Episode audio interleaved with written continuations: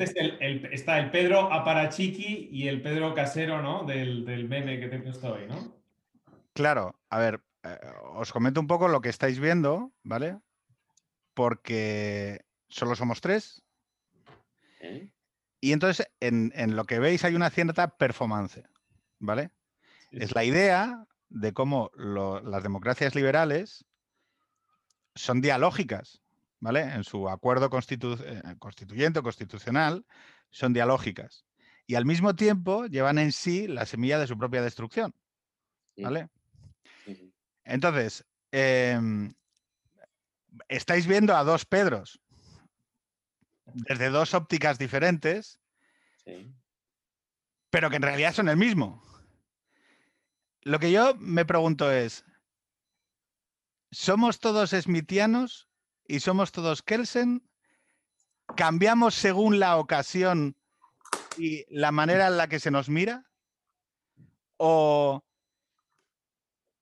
hay que aceptar que uno se apega a una determinada interpretación sobre la democracia y así se queda? Ah, pregunta para empezar. ¿no? Quiero decir, cuando un gobierno legítimo te monta un estado de alarma ante una pandemia, ¿cuál es la actitud razonable? Mm, buena pregunta. bueno, eh... Acabo, acabo, acabo, Josu, porque es que vais a hablar vosotros porque yo voy a intentar callarme. No, no. Estamos haciendo, una, estamos haciendo una transacción constantemente desde que ha empezado esta crisis que es vidas o economía. Vidas o economía. Bueno, pues ni vidas ni economía. España como el culo. Pero, oye, ¿democracia dónde está ahí? ¿O respeto a los derechos fundamentales? Es decir, ¿salvamos las vidas, salvamos la economía y nos dan igual los derechos fundamentales?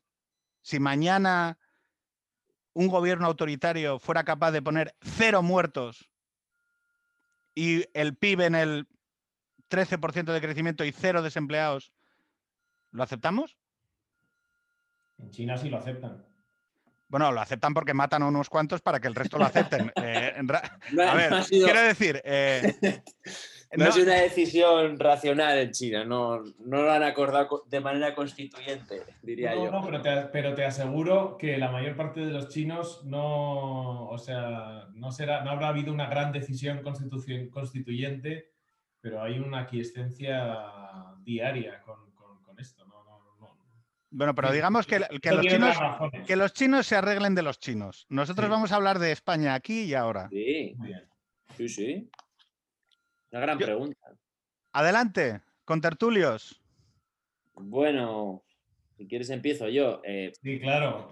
No, eh, bueno, para, vamos a ver, la democracia es una convención. Entonces, eh, nada ejemplifica mejor que la convención democrática que todo el invento de Kelsen, ¿no? O sea, Kelsen construyó una idea, por así decirlo, regulativa de democracia, que era de compromiso, que era de consenso, eh, con unos derechos fundamentales de las minorías políticas, con un tribunal garantizando esas minorías, eh, con un debate parlamentario, con una transacción y, bueno, con una opinión pública más o menos transparente e ideal, ¿no? Eso es una convención, ¿no? y es una convención que, como sabéis, eh, empieza a tomar forma no en los años 20, sino después de no sé cuántos millones de muertos y de una catástrofe en forma de guerra mundial eh, extraordinaria. Y es en ese momento cuando esa, esa convención más o menos pues va, va tomando forma y se va construyendo, sobre todo con un fondo europeo muy importante, que es el convenio y luego es la Unión Europea, y sobre todo con un miedo bastante evidente, no solo a la soberanía, sino a la política. Yo creo que lo que surge después de 1950 es mucho temor a la política. Y todo el sistema constitucional y democrático es de una convención de, bueno, pues, pues, pues, eh, de, mirar con cierta distancia eh, pues que la política se sobreponga sobre el derecho. Pero claro, es lo que, como ha empezado ¿no, Pedro? Eh, al fin y al cabo no deja de ser un, un acuerdo, una convención teórica y demás, y desde luego mm, estamos bastante lejos en este momento, creo, de aquel ideal regulativo. Básicamente porque, como ya empiezan a decir en Alemania, la mayor parte de las democracias contemporáneas son ya democracias simulativas. Entonces, eh, ¿qué significa todo eso? simulación. No, entiendo eso. Bueno, pues porque eh, las instituciones desde 1950 han, se han transformado poco, se han actualizado poco, se han adaptado poco al cambio, los presupuestos ideológicos sobre los que están montados ya no son los mismos, el Estado-Nación más o menos equilibrado. Eh, luego, mm, más o menos, todo el encaje institucional también forma parte ya de una realidad virtual, que es la horizontalización de las redes. Eh, el cambio de lenguaje ha sido... Yo lo siento muchísimo porque soy un jodido ignorante, pero es que estoy súper perdido, no te estoy siguiendo el concepto.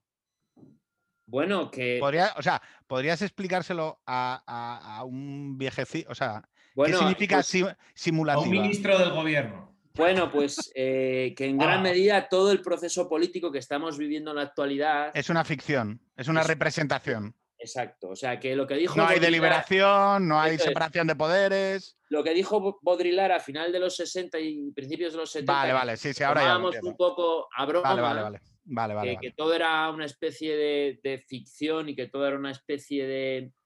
Eh, pues no sé, ¿no? Eh, no ya tanto ni siquiera una representación, sino que, en fin, en gran parte todo el proceso político está simulado.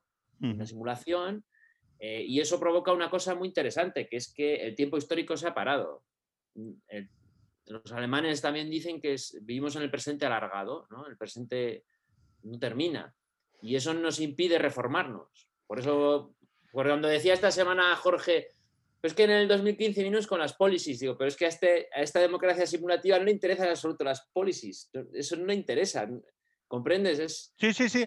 Lo, único de esta idea que, me parece muy sugerente, está también incardinado una reflexión que se ha hecho viral hace muy poquito en redes sociales, no sé si habréis visto, sobre el extremo centro, ¿vale? Como hay una. Eh, eh, eh, va un poco incardinada dentro de eso, ¿no? Como hay una escenificación, pero que sustantivamente lo que hay son unos enormes límites, hay una teatralización, pues el, este filósofo que lo, expresa dice, no, mira, los republicanos pues hacen esa representación del hombre popular, siguen siendo una élite, luego los, demócratas con Obama, pues mm, esa idea del progreso y del cambio y demás, pero luego en realidad mm, no hay un cambio constitutivo de nada, porque además es que no, el sistema no lo permite. O sea, no se me explica, es que no, el, si lo intentara el sistema, no podría llegar a hacerlo.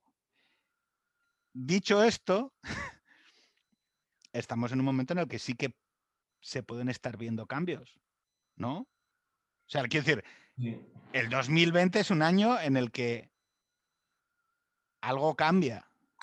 Bueno, lo que yo creo que cambia es que estamos bien, siendo testigos del desmantelamiento de...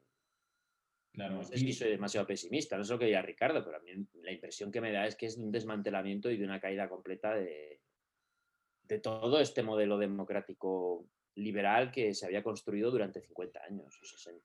Con especial atención al Parlamento, ¿eh? Con especial... el Parlamento, yo ya lo escribí esta semana, el Parlamento básicamente ya no, no conforma una realidad, o sea, su función que es eh, incorporar las distintas corrientes de la sociedad, hacerlas suyas, plantear una legitimidad de la oposición, hacer visible otro proyecto político y sobre todo hacer leyes. Yo esta semana pasada para los alumnos les hice una serie de estadísticas, luego lo puse en un artículo y dije que desde el año 2015 en España se hacen muchos más decretos leyes que leyes. Pues ya está. Sí, sí. No, y, ahora te dejo, Ricardo, un segundo. ¿eh? Sí. Y no solo eso. Es que el sistema de elección del presidente, que ya sabéis que en España hay dos comunidades autónomas que tienen un sistema de elección de requisito inferior a la hora de elegir al presidente del gobierno autonómico, que son País Vasco y Asturias, ¿vale? Hay dos leyes del presidente que permiten elegir a presidentes sin pasar por el requisito de la mayoría absoluta, es decir, sin tener que configurar algo, algo como una mayoría de la Cámara, una mayoría absoluta de la, de la Cámara. Claro, es que el nivel de, el nivel de preponderancia que le da eso a, la concentración de poder ejecutivo y luego, que este es el debate que viene, claro, cambias el modelo de elección del presidente porque es muy complicado arreglarse con la pluralidad de partidos y el pluralismo, eliges presidentes por la mínima y cada vez por más la mínima, que cada vez concentran más poder. ¿Y qué creéis que se está gestando para los gobiernos autonómicos a nivel normativo? ¿Cuál creéis que es la idea? ¿Incorporar el decreto a las comunidades autónomas? Bueno, algunas ya las tienen.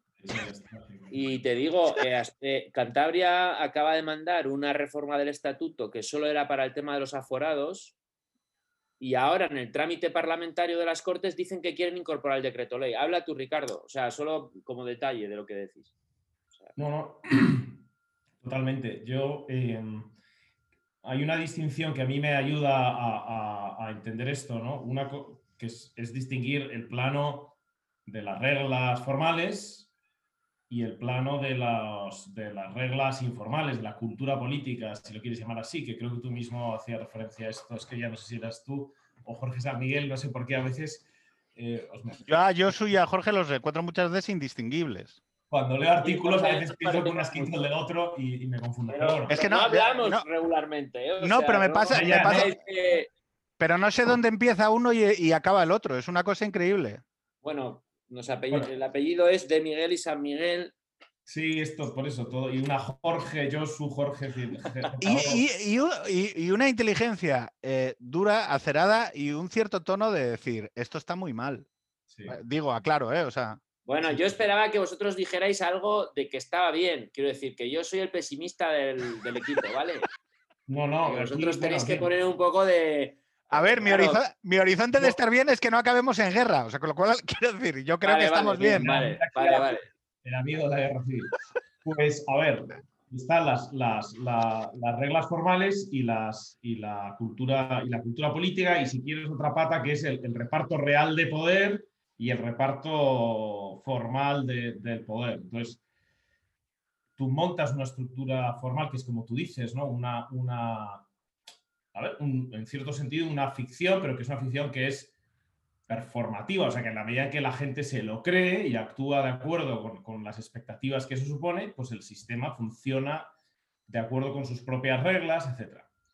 Eh, y yo creo que lo, que lo que ha sucedido desde bueno, y por supuesto luego además, para que esto funcione, pues tiene que reflejar este reparto de poder formal, tiene que ser justo, digamos, con el reparto de poder real, porque si no se genera una tensión por la cual al final el que manda, en el que tiene poder para, imponer su voluntad, pues se carga las reglas porque ya no le sirven y, ya está, ¿no? Con lo cual siempre tiene que haber un, ajuste entre, entre lo formal y, y, la cultura y lo formal y el reparto real de poder, ¿no? Bueno, esto como un esquema así entonces, a mí me parece que obviamente a lo largo del tiempo el reparto real de poder cambia por, todo tipo de cuestiones económicas, tecnológicas, sociológicas, eh, culturales, lo que sea. Em, y lo que pasa es que a la gente que manda le conviene vestirse con los, con los vestidos formales porque eso te da, sigue dando mucho poder hoy en día, ¿no? No, te compensa salirte del sistema. Pero eh, lo que a mí me parece que está pasando en estos años es que eh, ha desaparecido la fuerza, o sea, la convicción de esa cultura política de fondo de que, que distingue entre normalidad y excepción, derecho y política eh, y, todas estas cosas, todas estas sutilezas de las que estamos hablando. Entonces, una vez esto desaparece, es cuestión de que aparezca un emprendedor político que quiera usar las herramientas eh, que le dan las instituciones. Claro, el pomo está ahí. Sí, para, conseguir, para conseguir poder real, sabiendo que eh, aquí había un, resto de, valores y de sensibilidad que te daba una, un premium, una prima eh, electoral a hacer políticas de Estado, a ser moderado, a dialogar con los demás, a respetar las instituciones, a tener apariencia seria, todo este tipo de cosas, eh, las reglas estaban escritas contando con que eso existía, porque ninguna regla escrita sustituye una cultura política. Igual que todo texto necesita un contexto y si no, no se puede entender, eh, nuestras reglas están escritas dando por supuesto que la gente piensa eso eh, y que tiene... Entonces, lo que ha pasado es que esa cultura ha desaparecido, se ha ido erosionando y con la irrupción de emprendedores políticos que han demostrado, Pedro Sánchez en nuestro país, si queréis, pero Donald Pablo Iglesias, Zapatero antes. Zapatero en su momento, no se pueden ganar las elecciones si no es en el centro, se decía de España. Claro, entonces eso ha dejado de ser así. ¿Por qué? Porque en realidad el, electorado lo que premia pues es la sobreexcitación o lo que sea, ¿no? Una vez ha desaparecido esa especie de contrapeso de cultura política, pues volvemos a la tribu, en fin, a lo que como, se quiera definir. ¿Pero es malo? ¿Mm? Dejarme, ir, un poco a lo... A lo Vamos a salirnos del capítulo 17 de, Letras Libres, ¿vale? Pero que no, eh, con todo el respeto a Gascón y a lo que produce, que es eh, súper respetable. Pero vamos a. Pues yo, a mí una cosa que me Mira, una cosa que, que, aprendí en política es que tú te tienes, tienes que estar donde estás. Una cosa que no se puede hacer en política es estar donde no se está o donde se estaba antes. Uy, es que yo ayer tenía, era... No, el mundo va hacia adelante. Hacia adelante no en el sentido de avance, pero sí que no te vuelves a colocar donde estabas antes, seguro. Y hoy estamos aquí, con estas bases sociales, materiales, económicas, con menos familias que nunca, con más, eh, o sea, con, muchas cosas a, las cuales yo les puedo acreditar mm, parte de la causa. No sé si me explico. Si, si, se atenúan los valores morales de la comunidad, de nacionales, pues, pues igual vamos a tener cosas diferentes. Y quizá en la gran virtud de Pedro Sánchez, de Perro Sánchez y de, mm, como dicen algunos boxeros, eh, es haber, entendido hasta el límite cuál es el país en el que estaban. Pablo, Iglesias. de ver el otro lado del tapiz. no, te crees las formas y ves lo que, lo, que realmente mueve a la gente y lo que, para lo que realmente la gente es sensible. Trump, Bannon. Oye, no, espera, no, es que eh, el pomo del que hablábamos antes. No, es que en este sistema, el Constitutional Hardball, que me dice tantas veces Mario, ¿no? De... Em, no, es que, ojo, ¿tiene, ¿tiene castigo jugar duro? En, hasta el límite de... ¿Tendría castigo electoral aprobar un Consejo General Poder Judicial? Os lo pregunto sinceramente. ¿Creéis sinceramente que existen élites en este país que no han sido capaces ni de levantar la voz, la voz cuando se nos han palmado casi 60.000 tíos? Que no han sido capaces de levantar la voz si, lo, si lo jodido esto es entender el tipo de país que tenemos. Es decir, oye, si no hay iglesia, no hay parroquias, no hay universidades, no hay élites, no hay medios de comunicación y es todo un baile de muertos alrededor del poder y, eh, y en España se manda bien, sea Rajoy, Soraya, Pedro Sánchez o Pablo Iglesias, oye, estemos aquí. Porque igual estamos... estamos... Ya, ya, ya sé a lo que te refieres. Ya, es jugar todos al mismo juego, claro. No, pero no porque, pero porque no existe la posibilidad de jugar al otro. A mí me encantaría vivir en el otro. o sea, a mí el mundo de ayer, oye, me place. ¿Por qué? Porque es paz. Y yo. Pero, vamos, pero vamos, vamos, a llevarlo a lo práctico, que esto puede ser lo que ha pensado el pobre Pablo Casado cuando hizo el discurso el otro día. Perfectamente.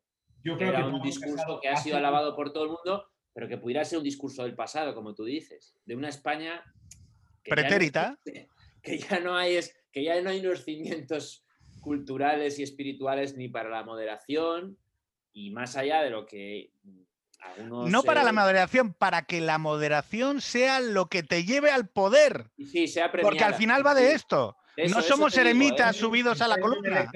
De, de, de, de conocer que en la política están los dos momentos, el de el de la trifulca, el del navajeo, pero luego también el del sentido de Estado, el del acuerdo, el diálogo, el consenso, las instituciones. El premium de ese segundo momento ha, desaparecido.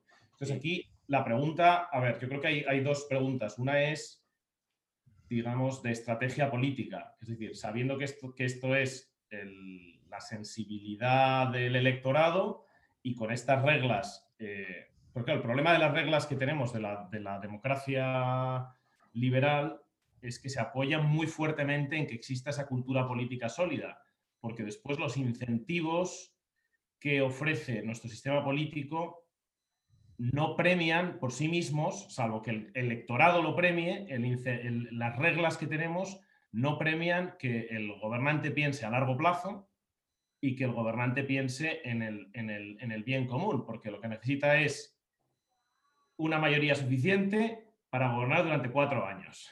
Entonces, si, tú, te vuelves lúcido, te das cuenta de que todo lo que tienes que hacer consiste simplemente sumar la mayoría suficiente para los próximos cuatro años que me reparten el poder y luego, y luego volvemos a empezar. Entonces, hay una primera parte que es eh, de estrategia política, o sea, de cómo consigo yo llegar al, al poder con esas reglas. Pero hay una segunda parte, que es, eh, bueno, dos, otras dos partes. Una, de qué manera el que consigue el poder, una vez está en el poder y ya que no hay reacción de la cultura política a, sus arbitrariedades, cambie las reglas para que le favorezcan y perpetuarse en el poder, que esto es lo del Consejo General del Poder Judicial, etcétera, porque no es la primera ni será la última.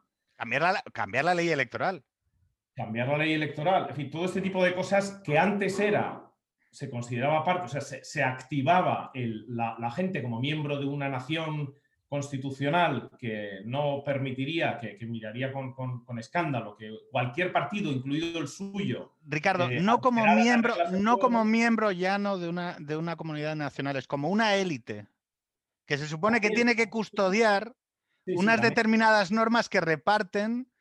Sí. O sea, eso nunca se ha quedado a cargo de la defensa de, del electorado, digámoslo, digámoslo claro, joder. No, no, no. Digámoslo claro, coño. Eh, yo creo que, yo creo que lo que hay en realidad es eh, un socavamiento muy fuerte, si lo hubo alguna vez, de los cimientos un poco de, la cultura política, pero sobre todo de qué era la sociedad española. A mí me parece que en, el debate público tienen muy poca presencia los sociólogos, que han perdido mucha comba en, en la explicación del mundo en el que vivimos y que deberían, desde el punto de vista del cambio social, decirnos qué está pasando en este país. ¿Qué pasa, no sé, es lo que decía un poco antes. perdón, eh, eh, diez, años antes, diez años antes metimos a los politólogos y spoiler salió como el culo. Sí, pero es que los eh, politólogos. Me estás, pidiendo que metas sociólogos. Los, politólogos no, te enseñan absolutamente nada sobre lo que es la fotografía de la sociedad española. ¿eh? O sea, no tienen ni idea del cambio social. No saben, como tú has dicho antes, qué está pasando con la familia. No saben qué está pasando o qué ya pasó, porque hace mucho tiempo, con la iglesia. No saben qué está pasando con el mercado de trabajo. No saben qué está pasando con las mujeres trabajadoras. Eh, es todo una performance, como decía antes, un simulacro donde creen saber algo. Eh, no creo que haya un ejemplo más claro de simulación que decía antes que un Ministerio de Igualdad donde la ministra constantemente muestra desconocer cómo es la vida de las mujeres de este país. O sea, es decir, es absoluto. Bastaría con que mirara un libro de cambio social, que nos dijera cuáles son las coordenadas por las que se está moviendo este país. Y son unas coordenadas, francamente, que desconocemos en muchos casos, pero que muestra también que ha habido un socavamiento de los cimientos que quizá hubo en los 90 o en los 80 y que han ido desapareciendo desde el punto de vista de la cultura política. En gran medida porque, la, eh, como dice Granés en el libro este que tiene sobre los salvajes y la política, la política ha ido eh, incorporando y fagocitando todo lo que es, la cultura. ¿eh? O sea, esto también es importante. Y sobre todo porque... Eh, desarrollar eso? bien, habéis hablado de élite. Yo, yo, perdóname un segundo. Esto que has dicho de que ha ido fagocitando la cultura, Sí, mira, la cultura es un elemento central de las sociedades y desde principios del siglo XX, Carlos Granés, en ese libro maravilloso que tiene, sobre eh, salvajes de nuestro tiempo, viene explicando que tanto la economía como la política han luchado por hacerse eh, un hueco y por hacer suya lo que eran eh, las principales tramas culturales de los países y de las naciones. Esto fue muy claro en Latinoamérica. En Latinoamérica desde principios del siglo XX, que es donde nace el populismo y es donde nosotros lo hemos importado en gran medida, eh, en Latinoamérica hay una lucha brutal desde, desde 1920, 1930, por la política, hacerse, hacer suya en todos los patrones culturales de las sociedades. Eh, esto casi siempre acababa, como sabéis muy bien, pues en golpes de Estado, en, militaradas, en revoluciones, etcétera, etcétera. eso es lo que era Latinoamérica. Nosotros los europeos lo mirábamos con cierta distancia. ¿Por qué? Porque la cultura en Europa tenía cierta autonomía. ¿Qué es lo que ha pasado? Que hemos incorporado los patrones latinoamericanos, donde la política hace suya la cultura. Eso por un lado, eso me parece importante decirlo. Pero por otro lado, me parece una cosa muy interesante lo que habéis señalado los dos. Habéis hablado de élites. ¿Qué élites hay en España? Eh, o sea, si ahora mismo lo que estoy viendo en los telediarios, porque vosotros no veis la tele, pero yo sí. Eh, yo he visto esta semana el telediario un par de veces con mis padres. por un tema generacional? O... No, no, y para mí es más un tema de ver lo que hay. ¿eh? ¿Qué ataque más gratuito el de Ricardo? No. ¿te, has fijado cómo te ha empujado? No, no, pero que no me, importa. Para nuestros televidentes tienen que tener en cuenta que Josu en Zoom da 20 años menos los que tiene. Bueno, yo tengo 45, pero este ataque tan grave. Eh, he, eh, comprado un ordenador nuevo y me hace muy joven. Esta agresividad. Esta es los dos me conocéis, los dos me conocéis en persona. No, eh, mirad, esta semana he visto dos reportajes en dos televisiones distintas donde se ponía a parir la meritocracia. Hostia, bueno. Me ha parecido muy interesante, o sea, desde el punto de vista cultural, que decía antes, cómo la política porque la universidad hoy es política. Sí. Eh, la universidad es que me ha llamado, me ha, llamado bastante la atención que hayas hablado de la cultura y no de la universidad. O quizás que la subsumes dentro de lo mismo. No, la universidad ya es política. Desde hace muchos años. En España yo creo que, en fin, cada uno hace su rollo, hace lo que vota y ya está, no le demos más vueltas, sobre todo en ciencias sociales y demás. No quisiera generalizar y que nadie se sintiera mal, se sintiera mal. Pero Entonces no te busquemos un lío, si no, ya digo yo sobre la universidad. Yo, sé perfectamente lo que digo y, claro, tú ves a varias personas eh, que no voy a nombrar, pero que salen diciendo que la meritocracia es un fracaso y entonces te dicen que la, meritocracia es un fracaso porque Bill Gates tiene mucho dinero y tú no. Y dices, pero aquí hay algo que no cuadra. Primero, ¿qué es meritocracia? Yo creo que lo que todos están diciendo es que el ideal socialdemócrata que yo quisiera, eh, cuidado, ojalá pudiéramos vivir en la Italia de los 60 o en el Reino Unido de los 60, de los 70, sería, bueno, 70 ya un poco más eh, jodido, pero eh, mm, atendedme bien. Lo que quiero decir es que lo que se está diciendo con el ataque a la meritocracia es que en realidad el sueño socialdemócrata ha acabado, como dijo Tony Judd. Bien, perfecto, vamos a otra cosa. Y entonces dicen, no, no, pero la culpa es de la meritocracia, porque prometieron un trabajo, una casa y un nivel de vida a través de la universidad, que también es gratuita, y no lo han conseguido. Y ¿qué tendrá que ver eso con la meritocracia? Si no tiene nada que ver, la meritocracia al final es un sistema de elección de élites que tienen que dirigir un país, que tienen que ser modelo de ejemplaridad, que tienen que ser un bueno, bueno, bueno, o sea, representación. Es que estás, ya, estás haciendo una serie de asunciones, es, pero tiene que haber élites, tiene que haber alguien a quien aspirar. Tiene, que, tiene, que, haber un modelo virtuoso, pero ¿por qué? Si yo, eh, yo tengo la misma dignidad. Es que tú, como no estás tan activo en Twitter como los faminazis, em, no te has enterado. O sea, este debate sobre la meritocracia y, San, y Sandel, o como se diga, Sandel o Sandel, no sé qué. Em, eh, claro, yo me acuerdo, discutirlo es, no es que la meritocracia, sí, la meritocracia tiene más agujeros que un queso gruyer, te lo compro. Sí. Pero es un principio alrededor, una bella mentira alrededor de la cual ordenamos nuestras sociedades como aquella en la que decimos todos somos iguales. ¿Qué cojones vamos a ser todos iguales? Hay gente más tonta y hay gente más lista. Pero ordenamos. Regulativo. Pero ordenamos a las sociedades alrededor de esas bellas mentiras. ¿Por qué? Porque producen mejores sociedades que la alternativa. Oye, dime cuál es tu propuesta alternativa. No porque claro, idea, porque no, no, es, ah, ¿eh? vale, no quieres meritocracia, perfecto, pues entonces castas o clase social aristocrática por herencia y nacimiento. Y a tomar por el culo. Claro. Y todo, y oye, la gente en un castillo y el otro en, eh, cultivando la tierra. Pero joder, tíos, la meritocracia es el único mecanismo que tenemos para garantizar que alguien que sale de una cabaña pueda acceder a un determinado cuerpo de élites. No hemos desarrollado ningún otro mecanismo. O sea, es que ese es el tema, es, oye, pero dime cuál es, tu propuesta alternativa. No, no hay ninguna. no, esto es, esto es, y esto acabo, que de esto le va a gustar a Ricardo. Esto es como lo de la familia. No, la familia tiene muchos fallos. Oye, chico, todos. Y bueno, el padre familia, el padre familias, no te digo. El padre familias tiene más fallos que. Mm, sí, oye, te los compro, te lo acepto. Es más, reconozco que es una institución imperfecta. Pero oye, eh, dime cuál es la propuesta alternativa. Porque si la propuesta alternativa son gente de los 40 o 50 eh, consumiendo la vida en festivales de música indie, me parece respetable, pero te diré que creo que no se puede ordenar una sociedad alrededor de eso. ¿Vale? O sea, no sé si me explico, no te quito. Sí, perfectamente. No, te, Quito, no te quito la potencia de poder plantearlo, pero no me. pero Pedro, esos planteamientos se hacen. Uno que no voy a nombrar, eh, que viene de, yo no sé si el marxismo cultural o no sé qué, eh, y otro Sandel que es un comunitarista que no, no cree en los mecanismos de reproducción de sociedades liberales. Por eso no se dice nunca. Cuando a Sandel le dieron el premio Príncipe de Asturias, en España dijeron que habían dado un premio a un, filósofo, a un filósofo liberal. Es mentira. Sandel no es un liberal. Sandel es un comunitarista de toda la vida. Que se haya hecho famoso después con los vídeos esos que vende y se ha hecho millonario, me parece muy bien. Y, y será un filósofo estupendo haciendo lo que hace, pero no es un liberal. Entonces, bueno, no se contextualiza nada, pues porque para empezar, los propios medios que tendrían que ser parte de esa élite, por así decirlo, entre comillas, y ejercer esa estructura de ejemplaridad y de representación. No se lo creen ni ellos. Tampoco hace su trabajo. Porque Pero porque no se lo cultural que está haciendo eso no sabe lo que es una, el mérito y la capacidad, que por cierto está en el artículo 103 de la Constitución.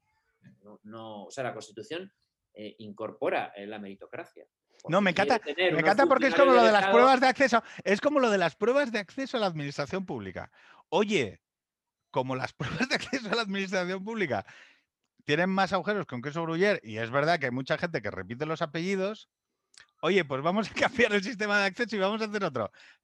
Espera, espera un segundo. Espera un, espera un segundo y explícame cuál es la propuesta alternativa, porque igual el sistema que tenemos es, es, es tiene bueno, ahora se habla de un MIR jurídico.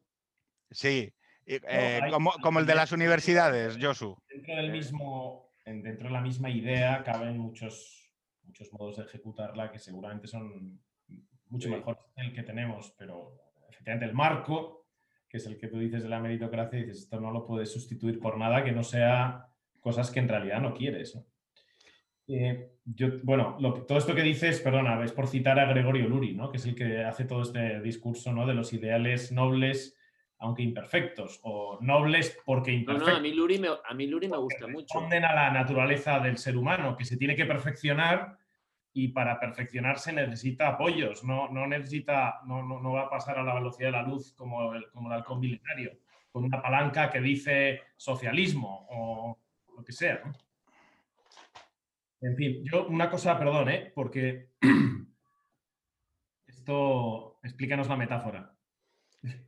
Hoy he puesto un tuit que es, eh, hoy he instalado un mueble en el baño y entonces he dicho que, que para ponerlo nivelado eh, necesitas un nivel, que tú puedes creer que va a ir a nivel a puro ojo, pero no es verdad.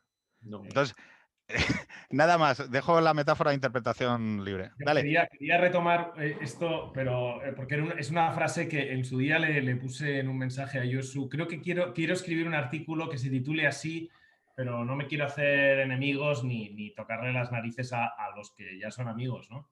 Constitucionalistas. Pero esto que dice Josu de que hace falta sociólogos, y volviendo al tema que nos traía, ¿no? a mí me da la sensación, Josu, que los constitucionalistas como, cuerpo, no digo ya uno a uno, que habrá mil excepciones, eh, os la cogéis con papel de fumar.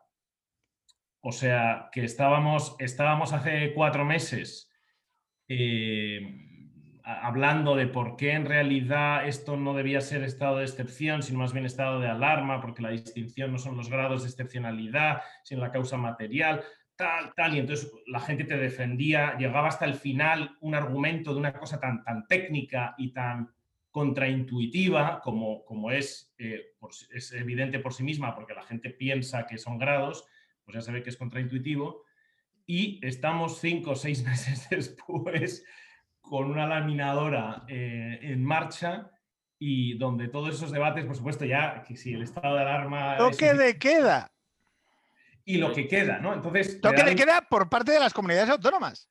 Sí, sí, claro. Entonces, aquí, eh, o sea, hablando de élites, ¿no? Eh, a ver, no, no, no, de verdad que, que, si, si, hay un estatus social donde tengo más amigos, quizás sea entre los, entre los constitucionalistas, en sentido estricto. Es que, de, es que somos muy pesados. Pero me da la impresión de que en esa élite, eh, que, que habéis sido los guardavías de estas reglas formales que nos hemos dado y que todos nos creíamos, en esa élite ha habido una gran bajada de pantalones, por decirlo de alguna manera, que se manifiesta en esto. Luego, para algunas cosas super hilando fino y jurisprudencia y no sé qué, y para otras trabando, comulgando con ruedas de molino. Bueno, eh, porque yo creo, Ricardo, que en gran medida el cuerpo de, ese grupo que has citado, pues es un cuerpo mayormente progresista.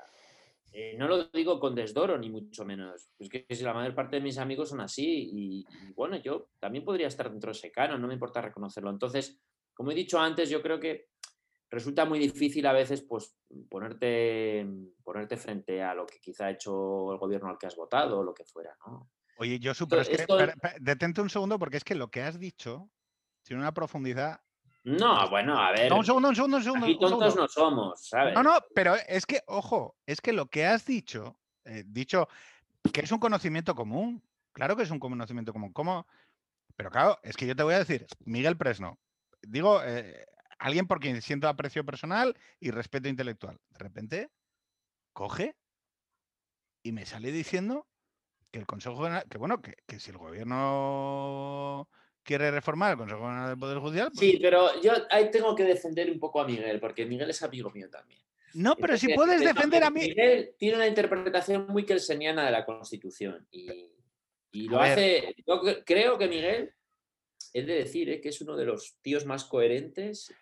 pero que te, o sea, que, que quiere, o sea, a ver si me explico. Sí, lo sé, lo sé, lo sé. Que le aprecio, que, estoy diciendo su nombre precisamente porque le aprecio y le respeto. Y que, oye, que esto que dices tú de que me parece un tío coherente, que le he visto contradecir a veces. constantemente. Eh, contradecir lo que se espera de él por ser una persona de sensibilidad de izquierdas, ¿vale?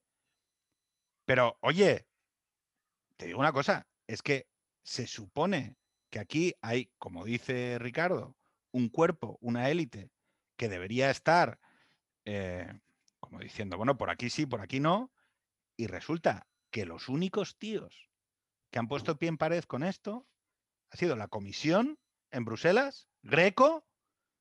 ¿Dónde está la carta de 100 constitucionalistas diciendo qué cojones está pasando? Bueno, yo aquí tengo que decirte dos cosas. Y tú la me primera es que, es que son de eh, izquierdas. Y digo, coño, no, no, no, de puta madre. No, la primera es que eh, yo tuve cierta renuencia a. Bueno, yo sí, yo, yo dije algo, pero no escribí ningún artículo. Y no escribí por una razón, porque tengo la absoluta certeza de que hay un acuerdo cerrado y nos van a dejar con el culo al aire. No me vale eso. Va, bien, vale, pero esa No me vale. ¿De, qué? Perdón, de sacar. Bueno, no, que el acuerdo está cerrado y que cuando pasaría la, moción de Vox, estos en noviembre iban a alcanzar un acuerdo y que iba a haber Tribunal Constitucional y Consejo. Y yo sé que mucha gente no ha dicho nada porque sabe perfectamente que ya les. ya por dónde iban los tiros. Al final, pues te quedas con el culo al aire. Puede haber gente así y no me parece irrazonable. La segunda cosa que sí me gustaría apuntar, ya que lo habéis dicho, es que dentro de todo este ambiente eh, un poco apocalíptico que estamos eh, dibujando esta tarde, eh, ahí... Fíjate cómo nos está dando, Ricardo, nos, está criticando por lo bajini. No, no, no. Un rollo jesuítico. he, empezado yo, he, empezado yo, diciendo que estamos, estamos siendo testigos del derrumbe del sistema constitucional. No, no.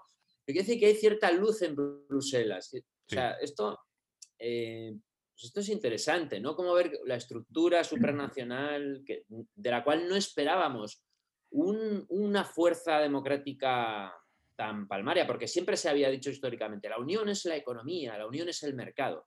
Y ahora resulta que la unión te puede sacar una tarjeta roja porque haces una reforma al Consejo General del Poder Judicial. Y quitarte la pasta. Me parece también una reflexión interesante. Y ¿eh? quitarte la pasta y, y cancelar el viaje de von der Leyen y sacar, o sea, ojo, esto es interesante también. O sea, es como dices tú, Josu, es, es un... Claro, pero al mismo tiempo tiene como muchas muñecas... tiene como pequeñas matrioscas. ¿Quién esperaba esto? Oye, pero esto no le da la razón precisamente a quienes dicen que hemos cedido más que soberanía a espíritu. Es decir, que hay algo de lo que hemos cedido eh, que es un poco como la sensación de autotutelaje. Bueno, a mí ya me frenarán, que estoy muy loco. Eh.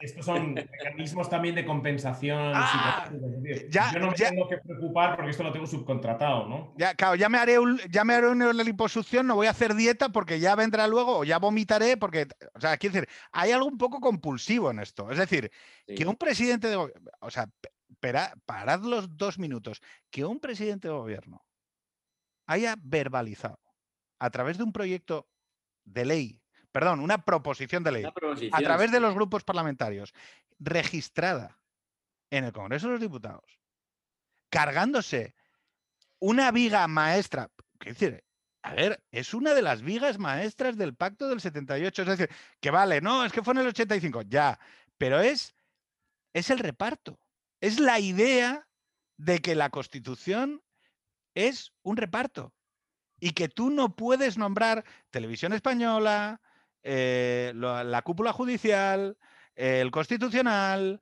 el defensor del pueblo, sin contar con una representación del otro. es el telediario de la 2. Es el puto telediario de la 2. Teníamos la, relación entre el reparto, el poder formal o las reglas formales y el poder real. O sea, nuestras reglas están escritas para que aquí haya dos grandes mitades del país que se alternan en el poder y que representan una serie de, intereses y de visiones de la jugada que tienen mucho en común, pero que al final el, problema es que como que eso es una de las cosas que, con las que se quiere acabar, obviamente. O sea, que es lo que dijo Pablo Iglesias en tribuna. No volverán ustedes a gobernar este país. Ya no estamos en el juego de hay consenso y alternancia. Se ha ido el consenso en cuanto a la cultura, en cuanto a la cultura política y se tiene que ir la alternancia. Y entonces lo que viene es otro, otro modo de gobernar que necesita seguramente adaptar también las reglas formales para darse unos márgenes de maniobra, que es el fortalecimiento de los ejecutivos eh, y la creación de, mayorías sociales suficientes para darle a esto extensión en el tiempo. Y os voy a decir una cosa, a lo mejor, volviendo a la pregunta que decía Pedro, de no habrá que adaptarse a la realidad, siendo esta la realidad, que no está la cultura del consenso y que, que ya nos, respetamos en la alternancia, eh, es que a lo mejor es el único modo de, el único modo de gobernar sociedades complejas, de riesgo, etcétera, es efectivamente conseguir ejecutivos fuertes que duren en el tiempo. Y dices, mira, eso es malo para las libertades, el pluralismo y no sé qué. Sí, pero a lo mejor es mejor que una semiguerra civil institucional cada cuatro años con un desgobierno y un descontrol total. Compi, compi, compi. Ya, pero a ver, claro, la cuestión es que nosotros, no, pero es que la cuestión es que nosotros se supone que llegamos a la conclusión que montábamos ese sistema porque la otra vez que optamos a dejar al decisionismo y a que el mambo fuera creciendo de calor, acabamos a hostias.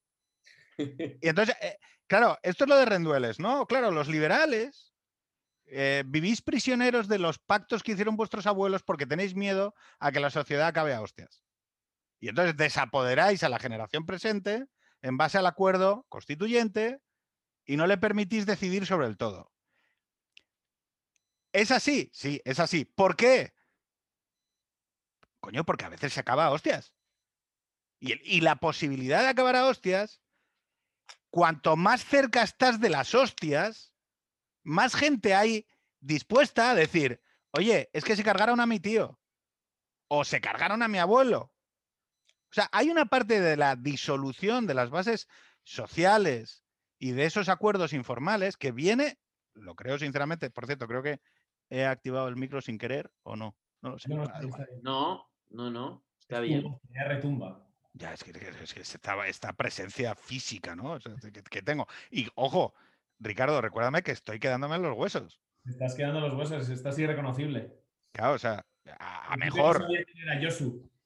Estoy irreconocible a mejor. Yo os veo estupendos a los dos. Claro, pero la cuestión es que cuanto más eh, lejos estás de las hostias, más se disuelve, más, más surge la pregunta de, oye, ¿por qué este pomo que está aquí no, Oye, esta puerta que está aquí, joder, pero nadie la abre. No la abren en, una década, no la abren en dos décadas. Lo, que está pasando con el régimen presidencial yanqui. Oye, pero, joder, ¿por qué cojones no, no nombran 12 jueces del Supremo? Si en realidad se puede. Claro, eh, el pomo está ahí.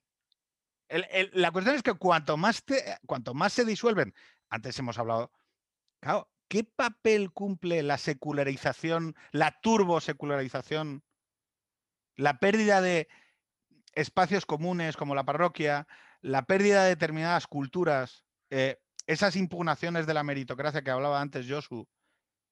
Claro, el cambio sociológico. se necesitan mecanismos intermedios. O sea, se necesitan cuerpos intermedios, esto ya se veía durante el siglo XIX y venía de mucho antes, los ingleses tenían estos mecanismos de autorregulación y pues lamentablemente en Europa nuestro mecanismo de autocontención está en la Unión en este momento, lo habéis dicho antes, ¿no? Yo creo que ese mecanismo compensatorio... Es un mecanismo que es un exoesqueleto, por decirlo así, no es no es propiamente un equilibrio orgánico. No, no, pero, pero ya no puede serlo. Solo digo una palabra, eh, Grecia. Sigue. ¿Qué pasa en Grecia? Claro, referéndum, votación, o sea, escenificación dialéctica. Es el médico que me está diciendo que tengo que dejar de fumar, eh, que es un hijo puta. Claro, pero es que, hostia, Josu, eso es desapoderar a una parte de tu sociedad.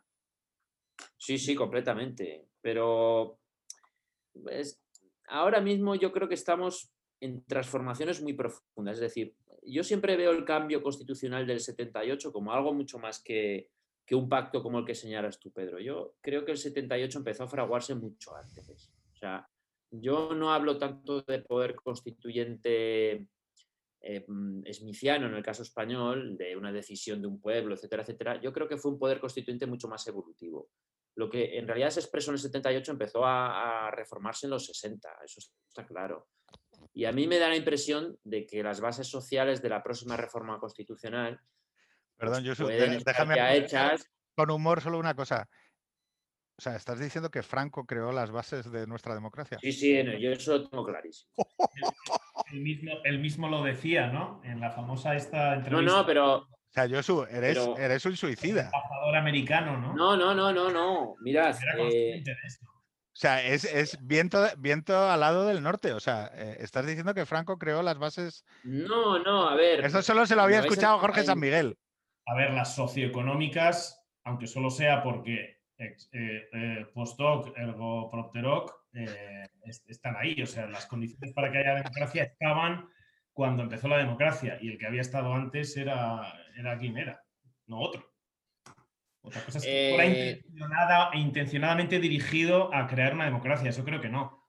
Pero... Mira, el libro más impresionante que probablemente muestra que en España ya estaba hecho todo en el año 71 es La gallina ciega de Max Saúl. Max Saúl vuelve a, España de México, al pobre le dejan volver después de, pues, ¿cuántos años? Desde el 39, vuelve en el 69 y, está tres meses con un visado de, un viaje. Y entonces eh, él se recorre Valencia, Barcelona y, Madrid, ¿no? que eran sus lugares donde él había nacido, donde él había vivido y donde pasó la guerra. Y él viene con, la plataforma mental, ¿no? con, la estructura mental de la guerra del 39, eh, la España republicana, la efervescencia política. Y cuando llega aquí se encuentra con que habían triunfado las libertades de los modernos y que, o sea, Max Aub en La gallina ciega hace el fin de la historia de Fukuyama, pero en el año 69. Porque llega a España y dice, ¿qué quieren los españoles? Pues los españoles quieren ir a la playa, quieren tener un 600, y es que además quieren tener frigoríficos. Eh, y además nadie quiere hablar de política.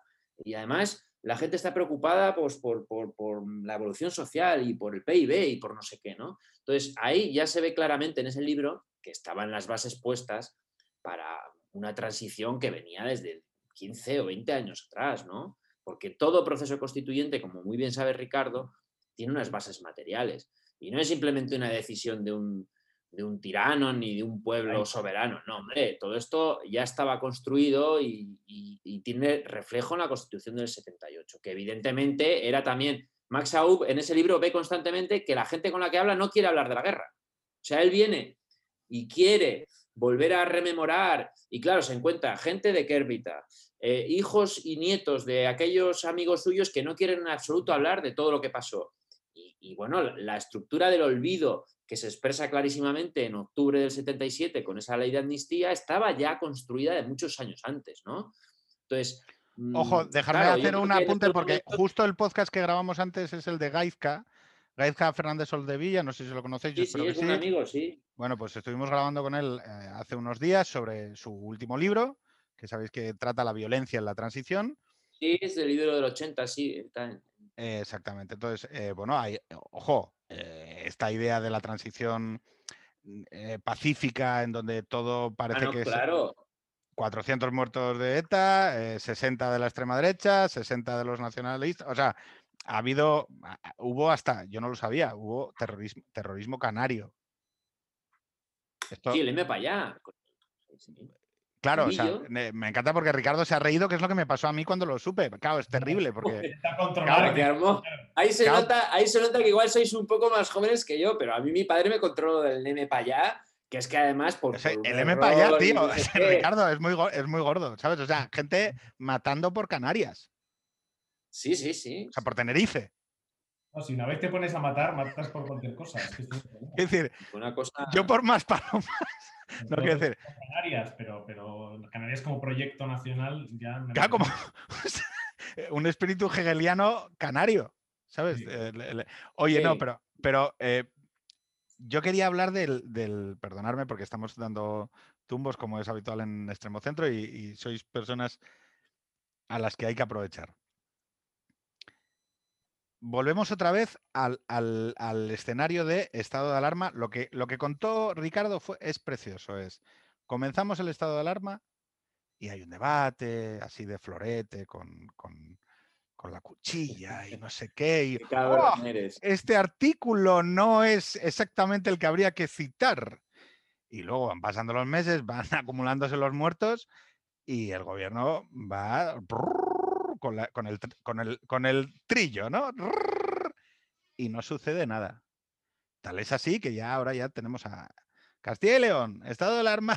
O sea, estoy a punto de ver que algún presidente autonómico despliegue los tanques y saque las Fuerzas Armadas a patrullar la, la, ciudad, ¿no? Hemos visto, y ahora ya sin bromas, excesos autoritarios sin fin, sin fin, agentes de la autoridad actuando de manera sorprendente eh, con, con, pocos, con pocos elementos. Y luego tenemos un problema que es que el constitucional tarda seis años. Dentro de seis años sabremos. No, el constitucional se ha quitado de todo esto. Claro.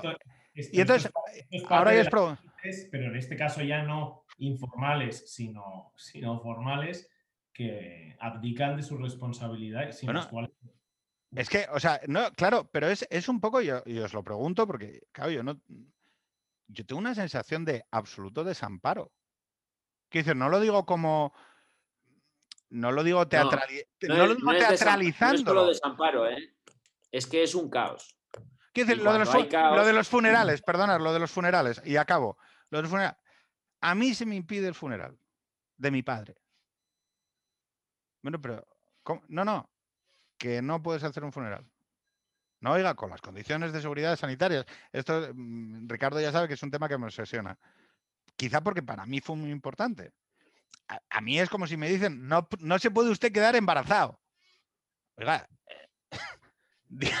dígame en qué condiciones me puedo quedar embarazado, pero no me puede. ¿Cómo que no puedo?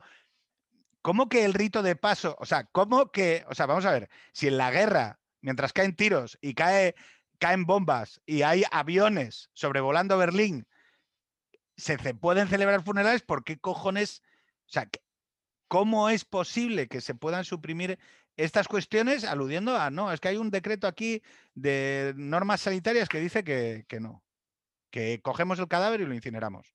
Bueno, el origen de esto es que un rito que fue un funeral en Vitoria armó el mm. gran lío en el norte, en el norte de España, porque fue un, eh, pero, eso es una cuestión pero eso es una cuestión política. Lo que, lo, que yo a lo que voy es al desamparo, a la sensación de decir. Sí, sí, al desamparo. Oye, no, y que, y que se pusieron un millón y medio de multas, ¿eh? Un millón y medio de multas son muchas multas, son muchas sanciones. Eh, a mí eso es que. En fin. Hay dos cosas que, me, que, me, parecen preocupantes, ¿no? Más allá del, del debate sobre si los constitucionalistas consiguen hacer y el Tribunal Constitucional no digamos hacer su trabajo o no. Uno es lo del caos que dice Josu, ¿no? Que es, eh, bueno, y el otro está relacionado que es la, la, pérdida de distinción entre normalidad y excepción, ¿no? Caso egregio es que el Real Decreto que se supone que es extraordinario es el modo normal de legislar y aquí no pasa nada, ¿no? Pero lo del caos a mí me, me resulta abracadabrante lo que nos ha pasado con, nuestro, con, la gestión de la crisis sanitaria. Volviendo al tema de los incentivos que tienen las, los poderes formales en ausencia de una cultura política eh, razonable, y es que se han estado, o sea, el, el gran problema era que gestionar la pandemia, declarar el estado de alarma, tomar medidas, no tomarlas, quitarlas, echar marcha atrás, lo que fuera, tenía un coste político elevadísimo que el gobierno no está dispuesto a, pagar en solitario y que intenta pasarle a partir de un determinado momento, cuando ya se ha quemado con la renovación del estado de alarma, intenta pasar a las comunidades autónomas, de modo que es el, estado de alarma pasa de ser una cosa de oficio a ser una cosa a, a instancia de parte y, en fin, cosa que con las reglas que tú tienes y los incentivos que se generan con esas reglas es es totalmente razonable, es, lúcido. Es decir, no te metas a gestionar la pandemia porque vas a salir quemado. Nadie te va a pagar que tengas 10.000 muertos menos. Lo importante es que los Fernando Simón. lo importante es que los 60.000 muertos no te salpiquen a ti. Entonces, sí, eh, con esos incentivos hay que ser Salomón para coger y decir, me importa un huevo voy a asumir esta responsabilidad y voy a salvar 10.000 vidas, digo, por decir un número aproximado de lo que una buena gestión hubiera podido, hubiera podido salvar en España. Bueno, es que en el fondo el problema aquí, eh, como lo llevamos señalando desde el principio, es que eh, yo abandoné toda esperanza desde el principio cuando vi que eh, si una cosa como estas como esta no nos permitía un mínimo consenso político en este país, que es que estábamos perdidos. O sea, para mí esto fue, fue clave. Yo cuando, a partir del 14-15 y sobre todo la renovación del primer estado de alarma, vi que no iba a haber un consenso general, que no nos íbamos, lo que decíais antes, ¿no? Pues bueno, estamos en una dificultad colectiva brutal, necesitamos un gobierno de concentración, necesitamos un gobierno con 10 ministerios, necesitamos... Se ha estado, venga, a hacer metáforas sobre la guerra y la pandemia. Exactamente. Os, recomiendo el libro de Susan Sontag sobre las metáforas de la enfermedad, que es un libro extraordinario. Eh, y se ha hecho mucho uso de estas metáforas y si realmente estamos en un conflicto de este tipo, que no es una guerra, pero evidentemente es algo gravísimo, y en este caso no estamos mm, como país y con un liderazgo que permita consensos y que permita un gobierno de concentración, vuelvo a insistir, con un número reducido de ministerios, con los mejores en cada uno de los ministerios y demás, me parece que evidentemente es para perder cualquier tipo de esperanza. Y todo lo que ha pasado después, pues es consecuencia de todo ese ya clic inicial donde se dice que esto se va a resolver de una manera partidista. Esto es imposible resolverlo de una manera partidista. Cuando tú tienes una pandemia, que como decía el otro día en el artículo, va a dejar en un juego de niños la idea de huelga general de Sorel. O sea, esto va a ser un desastre de unas magnitudes que vosotros mismos yo creo que, sois conscientes, ¿no? Entonces, mm, a partir de aquí ya puede pasar cualquier cosa. Y a partir de junio ya encima empieza a cambiar el lenguaje, que esto es lo que más miedo me da. Empezamos a hablar de nueva normalidad, empezamos a hablar de cogobernanza. ¿Qué es eso a cogobernanza? Bueno, le dedicamos otro día, si quieres, un, extremo centro. Eh, empezamos a hablar eh, de cierres perimetrales. de, confinamientos, de. O sea, un lenguaje realmente que. Perdón, perdón, perdón, Josu. ¿De quién tiene que tomar la decisión? ¿Cómo? Bueno, es que esto. ¿Cómo? Claro, esto es otro asunto muy importante. ¿Cómo? ¿Cómo que? O sea, en un país. En un país, quien me va a mí a limitar la eh, mis derechos a la movilidad o si abre o no una tienda. Ya. O, sea, es que es de locos. No, esto, lo te, esto te toca a ti, no, te toca a ti, lo que decía Ricardo. ¿Cómo? Sí, sí, es una irresponsabilidad organizada, por así decirlo. Entre comunidades autónomas, comunidades autónomas con sobre recursos que no acuden a la ayuda de la comunidad autónoma vecina en, momentos de, dices, oye, es que Perdón, La Rioja y Navarra, ¿vale? Eh, eh, algo tan sencillo como, oye, ¿podemos pactar unas normas por las cuales a la gente se la encierra? Quiere decir que no sean, eh, lo que ha dicho Josu, que no sean partidistas. Es decir, que da igual si es Ayuso, si es Chivite, si es el Sursurcorda o si es Manuel del Bombo. O sea, que tú sepas previsiblemente, es decir, como ciudadano, como, como empresa, como tal, oye, ¿cuándo se me afecta a mí esto? no, no. bueno, esto es el concepto material de ley, que es, tendríamos ahora mismo, ya me da igual a qué nivel y quién las aprueba y si es constitucional o no, pero tiene que haber normas generales que sean iguales para todos. Bueno, yo, yo desearía esto, pero dicen que, cada lamento deciros que, que no, vamos a llegar a este punto. Primero, por la, por, el proceso de toma de decisión y por la y porque la pero porque el poder está desarrollando o sea lo que un comportamiento absolutamente arbitrario flexible dúctil en donde se donde no hay una constricción en ningún momento a decir oye yo tengo que atenerme a un determinado comportamiento porque estoy estoy afectando a, a la sociedad no se ha tratado de manera partidista, se ha tratado como un programa de comunicación, y lo siento mucho porque me aterra decirlo, pero es así. O sea, la pandemia a nivel de gestión se ha tratado como una cuestión de comunicación. ¿Cómo comunico yo esto? Como si no hubiera un porcentaje del resultado que dependiera de las decisiones que vas a tomar. No es, de repente la gente muere. Y entonces a ver cómo lo comunico, ¿no? Entonces, mascarillas sí, mascarillas no, el, principio de prudencia.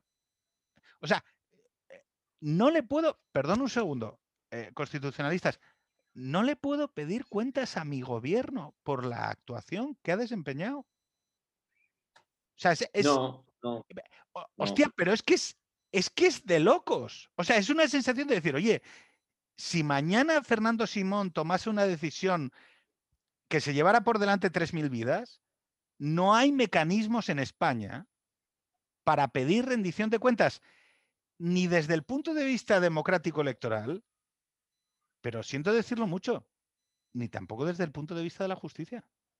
Estamos escenificando que el poder en España es invulnerable. En gran, en gran medida, Pedro, eh, el, motivo por el cual ahora se ha pedido estado de alarma es porque los tribunales superiores de justicia han empezado ya a poner pie en la pared. O sea. Con Madrid. Eh, o sea, la, estructura fue un poco así. El estado excepción siempre es un estado transitorio. O sea, te tiene que ayudar a volver a la normalidad cuanto antes. eso para empezar. Para seguir os digo, cuando se hizo el 116 y la ley orgánica 4.1981 de estados de alarma de excepción, se pensó que no se iba a aplicar nunca, os lo digo con sinceridad. Es como el 155, se pensó que nunca se iba a aplicar ese artículo. Por eso cuando se tuvo que aplicar, pues se innovó. Y ahora estamos básicamente en ese problema. Un estado excepcional, unos estados excepcionales anticuados que no están actualizados porque pensábamos que no se tenían que aplicar. Entonces, eh, eso por un lado. Por otro, Mm, estado transitorio, pero no va a ser transitorio, Pedro y, Ricardo, va a ser un estado que puede durar tres años o cuatro. O sea, el deslizamiento de lo que es un Estado social y democrático de derecho normalizado, que ya venía con graves taras, pues imaginaos dónde puede quedar en tres o cuatro años si seguimos este, a este ritmo. Y luego en junio se piensa que es más inteligente pasar al derecho de necesidad administrativo. Y entonces se dice, no, con las leyes sanitarias que eran claramente deficientes en gran medida, porque no teníamos como en Alemania una reforma del 2001 ya para pandemias, etcétera, etcétera.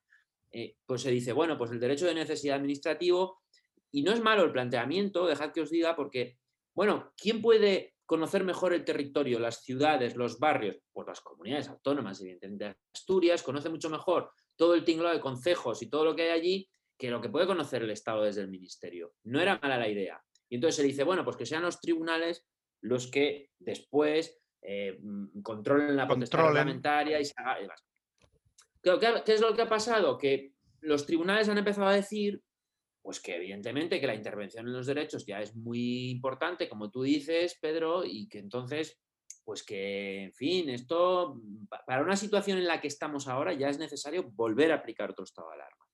¿Es mejor? Pues es mejor desde el punto de vista del control político, porque al menos ahora sabemos en el Congreso de los Diputados qué se está haciendo, porque pues, durante estos meses no se ha sabido nada de lo que se ha hecho. Eh, y luego, por otro lado, y termino ya, oye, hemos tenido seis meses. ¿Cuántos meses hace ya de esto? Siete, no sé cuántos. Desde eh, marzo a septiembre, seis. Este es el tema. Bueno, una reforma, una reforma de la ley orgánica de estados de alarma, de estación y sitios se tenía que haber hecho de arriba abajo. Una reforma de la ley orgánica esa 486 sobre eh, incidencias en, en sanidad, por emergencias, etcétera, etcétera. Eh, una reforma de la Ley General de Sanidad, de la Ley de Salud Pública. Tener que haber hecho toda una estructura jurídica de primer orden y haber puesto al Estado en primer lugar de la batalla para combatir todo esto, con mecanismos de responsabilidad. Pero perdona, se, ha tenido una sola reunión, vamos, eh, es, es especular, ¿no? Pero ha habido una sola reunión para conseguir hacer eso. O sea, si no se ha conseguido. Claro, no, no, no porque como llevamos diciendo, hemos volado por los aires el consenso y, lo que decíais antes, ¿no? Pues, pues eh, claro, para eh, encima de que nos queremos cargar las instituciones centrales del 78, es que además no vamos a ser capaces de crear otras nuevas. Porque, ¿qué es lo que está ocurriendo? Llevamos diciendo mucho rato esto de que, bueno, pues. Yo, pero, pero, pero acaba la frase. Porque, o sea, no es que no se quieran crear unas nuevas. Es que en ausencia de instituciones, ¿quién retiene, quién retiene la capacidad de hacer y de crear y de, claro, claro. Y, de, y, de, sostenerse sin límites. El poder. Ah, es que, es que, o sea, tú hablas de tres años. En tres años este país no lo reconoce. No, no, no. Nadie. Tres años así no hacemos ni podcast nosotros, ¿eh? No. O sea, en tres años así y. Josu, que yo, yo he llegado a tener la sensación, y os lo digo porque fue una sensación de, el paseíto por la España autoritaria que nos hemos pegado todos como generación en la España del confinamiento es un experimento natural de, lo que me decía mi padre sobre el franquismo. A mi padre lo detienen eh, saliendo de los jesuitas, que era profesor de atletismo, a punta de pistola a dos policías de la, política social en el año 60. Y lo detienen y lo llevan al calabozo al lado de la iglesia de San Pedro en Gijón. Y él siempre me contaba, nunca lo, o sea, Luego lo, condenaron a 14 años de cárcel, pero, pero él siempre me contaba que, eh, mi padre era un hombre de familia bien, del centro de Gijón, y sus mis, tías, sus hermanas, iban a la iglesia de San Pedro. Y entonces él estaba en los calabozos de la política social, después de que lo hubieran detenido, y él oía las campanas que llamaban a misa de la. De, y sabía que sus hermanas estaban yendo a misa. Entonces, esa especie de bilocación de, hostia, eh, la apariencia sigue siendo la misma. Pero aquí está aquí estamos porque las campanas siguen sonando y la gente sigue yendo a, los sitios de siempre, pero esto es otro rollo. Y, y, claro, tienes una, o sea, tienes una pinta de chiflao cuando lo empiezas a hablar, porque la gente tiene su vida y tiene sus preocupaciones y, mi padre siempre me contaba, oye, yo estaba allí en el calabozo y sabía perfectamente que la vida seguía. Entonces, nosotros estamos... ¿Qué estamos viviendo? Es esto que hemos dicho. Es el segundo punto que decía, que es la pérdida de distinción entre, entre la normalidad. ¿Lo que has dicho tú? Y la excepción. Que es, por, es uno de los motivos por los cuales, el motivo fundamental por el cual, por ejemplo, en plan tonto, pero creo que no, es, no es tontería del todo, ya lo hemos hablado alguna vez con Pedro, es hay que llevar mascarillas sanitarias, no de diseño. Coño, o sea, llevemos las mascarillas como lo que son, una cosa de usar y tirar para una situación sanitaria. No las normalicemos, porque es que vas normalizando y pues el ser humano normaliza, se acostumbra, las cosas pasan a formar parte del paisaje. y, entre otras cosas, Ricardo, porque el otro día leí, y si sirve de algo lo digo, un, eh, un estudio de una universidad en Japón que decía que las mascarillas de tela tenían un 20% de éxito en... o sea, aparte de que, de que hacemos muchas cosas sin poder hacerlas y que estamos extendiendo un lenguaje y un, institucionalismo postdemocrático, es que encima no hacemos las cosas bien. Porque lo, dicho, lo has dicho al principio, Pedro. Bueno, si fuéramos eh, Hong Kong, bueno, Hong Kong no. Si fuéramos Taiwán o si fuéramos ¿no? Eh, algún, o China, eh, y dijeras, bueno, este deslizamiento está resolviendo el problema, pero no, porque es que encima es un caos. No somos capaces de, o sea, no damos ni una, que decía el otro día Eduardo Virgala en el... no, es que decía, no, no, me dices... No se engañen, no saben qué ocurre, están haciendo normas que no tienen ningún efecto y bueno, pues no, es que vamos a escoger la vida eh, eh, en contra de la economía. ya, pero eso ya se hizo, pues, pues, nada, hostia para aquí, hostia para allá, las dos cosas. Exacto, exacto, sí, sí. no, oye, mira, vamos a dejar los derechos fundamentales intactos porque para nosotros somos una sociedad que protege los derechos fundamentales por encima de cualquier cosa. Y entonces vamos a aceptar 56.000 muertes, pero oye, mm, nuestra sociedad va a ser ejemplar en la manera de respeto de los derechos fundamentales. Tampoco. O sea, es, quiero decir, estamos constantemente eh, optando por lo que para mí es la opción más gravosa a, todos los efectos, es decir, nuestras medidas son mm, arranque de caballo y parada de burro constantemente, y luego además el resultado es una mierda. O sea, la, eh, el, chiste de, de, Woody Allen, ¿no? O sea, las raciones, la comida sabe mierda y encima las raciones son pequeñas. O sea. Sí, sí. Entonces, la pregunta es, y, yo os la, lanzo que ya son las 8 y, 40 y no quiero que tal. Sí. Vale, entonces, somos tres personas razonablemente sensatas y estamos en esta situación. Y no hay élites y no hay nada. Uno, puede, uno, de Vox puede mm, eh, tener una cierta satisfacción porque, oye, bueno, pues mira, es que el otro día hicimos la moción y estaba, porque claro, es que hablamos del COVID y nadie más lo hace y tal. Vale, perfecto, se va a cortar la, cámara de la performance y ahora vamos a unificar las performances. Ya se acabó la performance, ya solo está Pedro Herrero, solo tiene una voz, solo tiene una manera de ver las cosas, ¿vale? Y entonces de repente está en la sociedad de España. Y dice, oye, bueno, ¿y yo qué hago? Porque al final aquí hay una responsabilidad individual también. Quiero decir, en todo momento y situación, y perdonarme que hable de moral, y que hable de ser un agente moral y de, y de, y de... Porque claro, estamos muy acostumbrados a desapoderar al individuo de su responsabilidad individual en estos casos, porque somos víctimas y no tenemos responsabilidad alguna, ni tenemos por qué organizarnos, ni tenemos por qué hacer nada. Mira, el otro día la AFA de mi colegio, pues montó la, manera que, de entrar al colegio, de todo el puto colegio, que son 2.000 niños. Ya hicieron algo. Yo no sé qué hacer. Porque hemos perdido tantas palancas y botones, que lo digo, no es solo que me encuentre desamparado, es que ni siquiera sé qué hacer. Entonces, sois dos personas muy inteligentes a quienes respeto enormemente. ¿Qué hacer? ¿Qué hacemos? Bueno, eh, bueno, para empezar, autoprotegerse. No parece una mala solución. Aquel que pueda, pobre que no tenga que ir en el metro, que tenga que ir en el metro, que tenga en el autobús y demás, pues autoprotegerse. Y luego, pues, eh, bueno, pues yo siempre reivindico un poco de transparencia. O sea, yo quiero saber muchas cosas que han pasado desde, desde primeros de febrero hasta, hasta cuando empieza todo esto. A mí esto es algo que me intriga muchísimo y, ya desde una perspectiva de una sociedad decente no podemos eh, dejar de reivindicar. Yo no sé si una agencia independiente, yo no sé si una investigación. Eso para empezar yo creo que es mm, pero vamos, muy necesario para intentar reconstruir algo. que dudo de que esto podamos saberlo. ¿eh? Pero eso, eso para empezar. Y yo creo que al final, pues os he dicho antes, pues yo tengo el faro europeo, que es el único que ya me alumbra un poco, a pesar de que en antaño siempre me metía mucho con la Unión Europea porque destruía el Estado social y tal y cual, que era una tontería todo lo que escribía. Eh, pues ahora mismo parece que es. Yo estuve en UPyD, yo quiero decir, cada uno tenemos lo nuestro.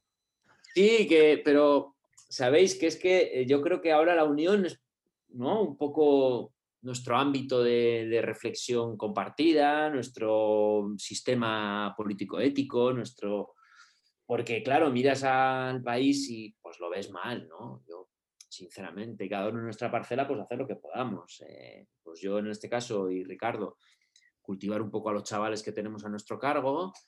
Eh, y bueno, pues, pues, pues, en fin, ¿qué más podemos hacer? Yo no tengo un...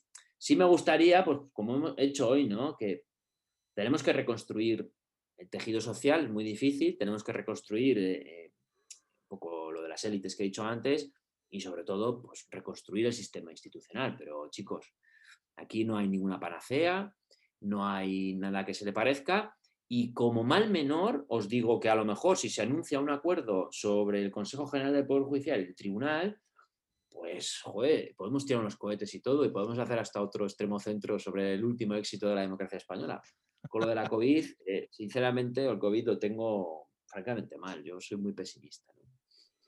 Ricardo.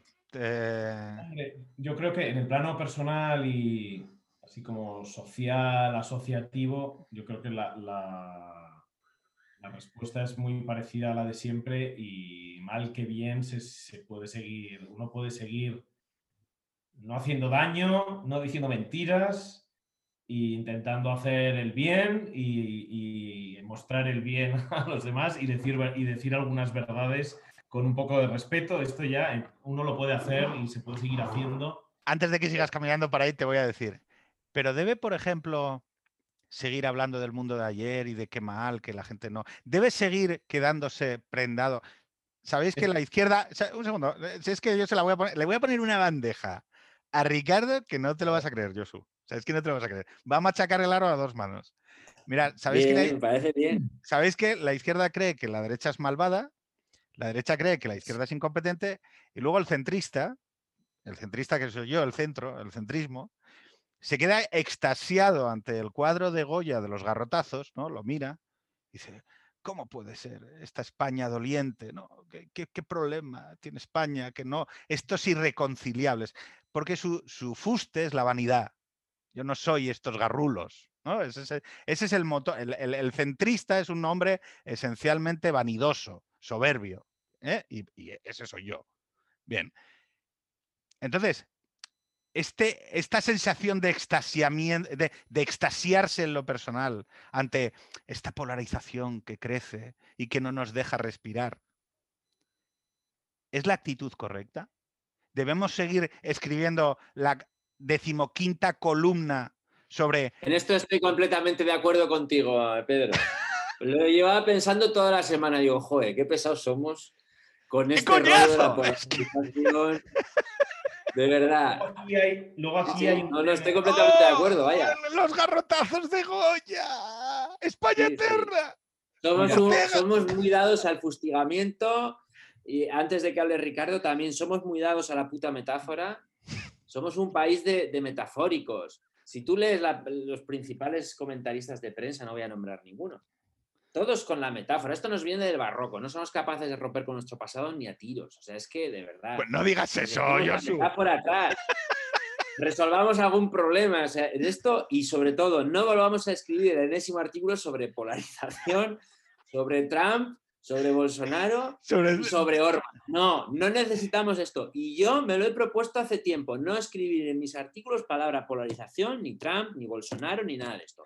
Aunque Oscura solo sea yo he hecho, que escriben en cierto periódico. Yo he hecho un meme, yo he hecho, tú sabes que muchas veces el meme sirve para que la gente choque con algo, por lo menos, contra la, contra la humorada, contra lo ridículo que es. oscuras, oscuras sombras se ciernen sobre la joven democracia de Túnez. O sea, hijo puta. Estamos estado de alarma tras estado de alarma con un tío que se está rascando, o sea, que lleva los huevos colgando y haciendo surco por la era Y tú me estás diciendo que es que Bolsonaro, no me toques los huevos.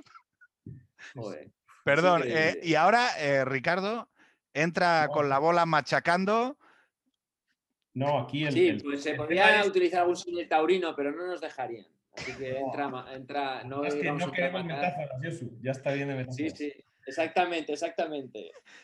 Claro, o sea, aparte de esto en la vida privada y asociativa, y que, donde es muy importante encender fuegos sagrados y mantenerlos encendidos y, arrimar a mucha gente a los fuegos sagrados, porque ahí es donde, ahí es donde los tiranos menos poder tienen y, esto es lo más importante. Pero luego está la pregunta por y en el ámbito público y en, en la política directamente, en, el, en, lo que atañe al poder. Aquí me permitís que cite a, a, Schmidt ¿no? en, el, en el diálogo sobre el poderoso. Y dice, es, es cierto, el poder corrompe, pero no te creas que eres bueno porque no tienes poder.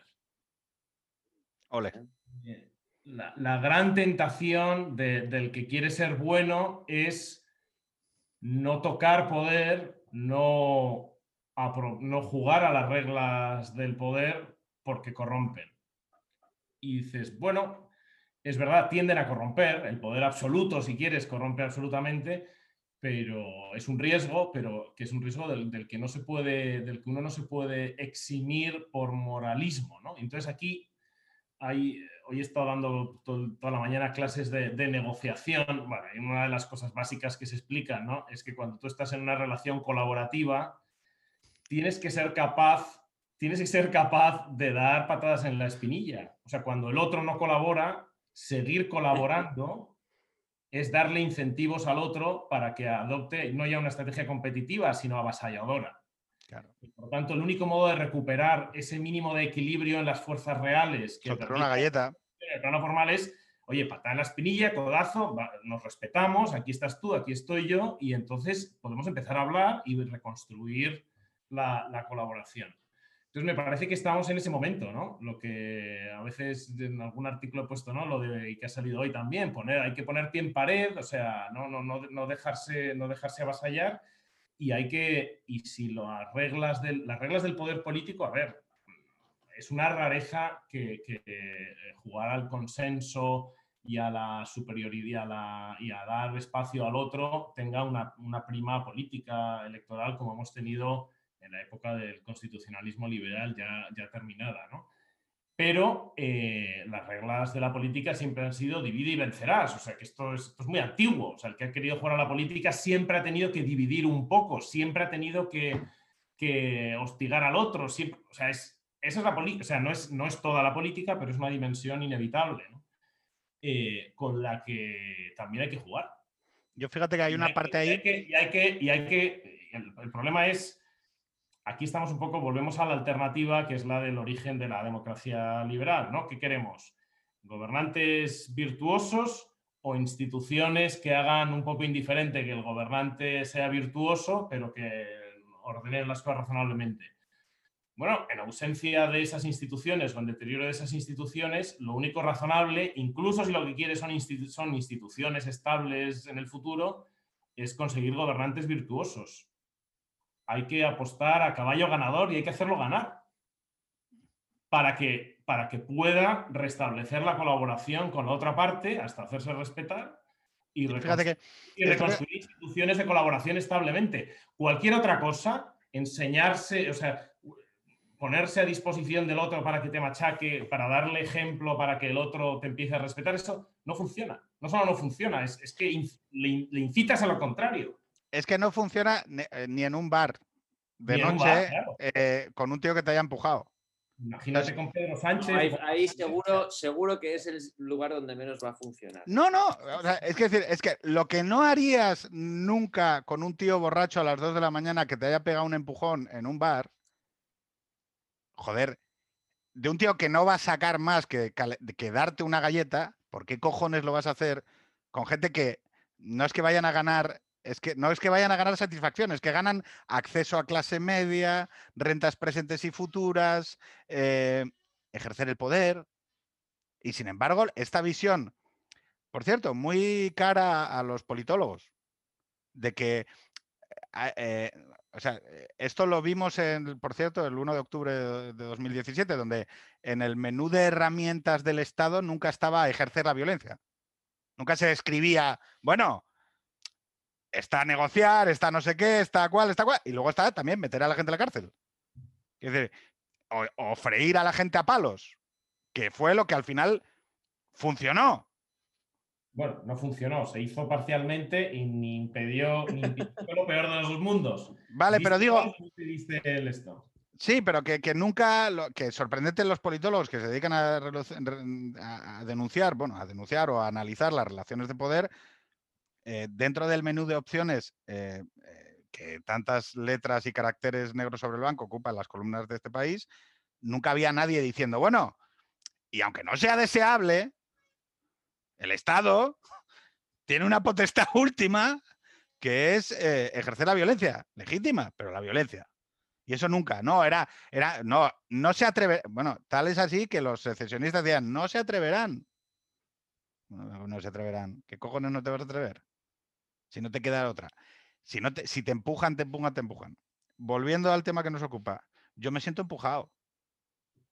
Yo hoy me siento empujado. Me siento empujado por, por, un, por un gobierno y me siento muy solo.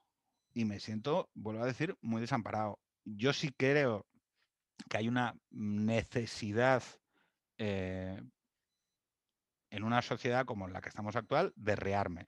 No sé si es una metáfora adecuada hablar de rearme, pero sí que creo que hay algo a construir. Y animo encarecidamente, y este podcast lo escribe, lo, escucha gente joven, a que se preparen para eso. Vosotros sois maestros de gente, de gente joven y creo que hace falta volver a, eh, volver a tener alguna serie de, de diálogos y discursos que quizá durante 30 años dejamos de tenerlos. Tal es así que hay gente que no entiende que en España hay gente dispuesta a matar por la idea de España. Que en España también hay batasunos. Que la extrema derecha se cepilló a 60 personas en el periodo de transición. Que hay, que hay cosas que hemos olvidado y que por la razón que sea parece que nunca iban a volver y que vuelven. Y que un Estado, un, un espacio plural, no es aquel en el cual los dos dejamos de hablar. No, no, tú no hables. Lo que está pasando, por cierto, gravísimo en Euskadi con Vox. Que es que se le impide, se le impide celebrar. Oye, un Estado plural, salvo que seas un gilipollas eh, que se dedique a ser nombrado por parte del gobierno como representante y a decir que el, pluralismo y no sé qué, y resulta que luego en Euskadi pasa eso y nadie dice nada. No quiero meteros en, jaleos con, gente. Con colegas. Exactamente. Eh, un Estado plural no es aquel en el cual eh, hay uno que no puede hablar. Habrá una relación dialéctica de fuerzas y todos en esa relación dialéctica de fuerzas, como acaba de explicar Ricardo, reconoceremos que el otro no puede ser suprimido ni excluido y tendremos que reconocernos unos a otros. Y una cierta incomodidad, un cierto grado de incomodidad. Sí, tío, en España existe gente que vota Vox. No Vox, sino lo que hay debajo. Es decir, hay millones de españoles, como hay millones de españoles que votan a Podemos o, hay gente de Bildu que yo he tenido que aceptar toda mi vida que existieran. Y el, y el programa político de España nunca ha ido de excluir, salvo, claro, salvo cuando pretendían estar pegando tiros y presentándose a las elecciones. Pero, por ejemplo, y acabo, ¿eh? perdón porque me marca un speech muy largo, estamos transitando hacia un modelo de democracia militante. O sea... Bueno, parcialmente, porque claro. Claro, no, ese es el tema. Ese es el tema. Militancia en una dirección. Ese es el tema. Ese es el tema. Ojo, porque ¿por qué yo pongo pie en pared? Porque hoy se lo haces a este, con el cual yo quizá no tenga mucho que ver. Pero pasado mañana, eso da otro paso. Y además, ¿qué cojones? Por principios. O sea, eh, tres años así, tres años así, igual nos acabamos viendo con una democracia que descojónate tú de Hungría, descojónate tú de Polonia y descojónate tú de Turquía. Y todos calladitos, que es lo que más me toca los huevos. Bueno, todos calladitos no, menos los que tienen columna en el país que, que escriben semana sí, semana también. Oye, perdón, estoy muy cabreado, ¿no? Se me nota demasiado. Sí, no, pero bueno, tienes toda la razón. ¿eh? Yo estaba, yo, a mí se me ha ido pasando un poco cabreo, cuando más cabreo estaba fue el principio. Yo el primer mes de marzo fue horroroso, lo reconozco. ¿eh? sobre todo pues por la imprevisión, por... Es que no, no acertaba a ver nada, nada en orden, ¿no? Ahora, pues bueno, ya veo una decadencia, una línea, ¿no? Que es un poco lo que señalas, muy preocupante y que mientras siga esto circulando, este virus circulando, no, esto no se va a resolver nada. Pero, Perdón, yo, pero, te hago, te hago, pero, te hago, una pregunta, y esta va para los dos, y acabamos, eh, si os parece, con esta reflexión. ¿Pero creéis que es solo el virus? No, no, no, no, no. Ah. No, no, lo he dicho antes, lo he dicho antes y lo repito. Los cimientos de una sociedad medio sólida en los que afirmar un sistema institucional y que funcione con regularidad han desaparecido. Y bueno, pues lo decía el otro día uno de los señores que, bueno, está detrás de la creación intelectual de Vox, ¿no? Hemos, ya no hay consenso, hay disenso, eh, tienen que volver las conversaciones que durante los 90 y el 2000 parece que habíamos dejado de lado y bueno, pues tiene que haber un nuevo pacto intergeneracional, eso está claro. Y, evidentemente, como has señalado tú, Pedro, con todos dentro, ¿eh? No, aquí para mí el ejemplo del 78 sigue siendo muy valioso desde ese punto de vista. Y no lo doy por muerto, ni mucho menos, pero evidentemente me parece que cuando tú estudias cómo se hizo todo, y, aunque no, quiero no quería meterlo, quiero decirlo, ¿eh? Eh, lo voy a decir. Eh, si queréis, luego haces luego otro extremo centro con quien quieras, pero además, la importancia que ha tenido la jefatura del Estado en España en el despliegue, el mantenimiento y la consolidación de la democracia hasta el año 2007-2008 fue clave, no ha sido estudiada, ¿eh? ¿eh? y no en serio, no en profundidad.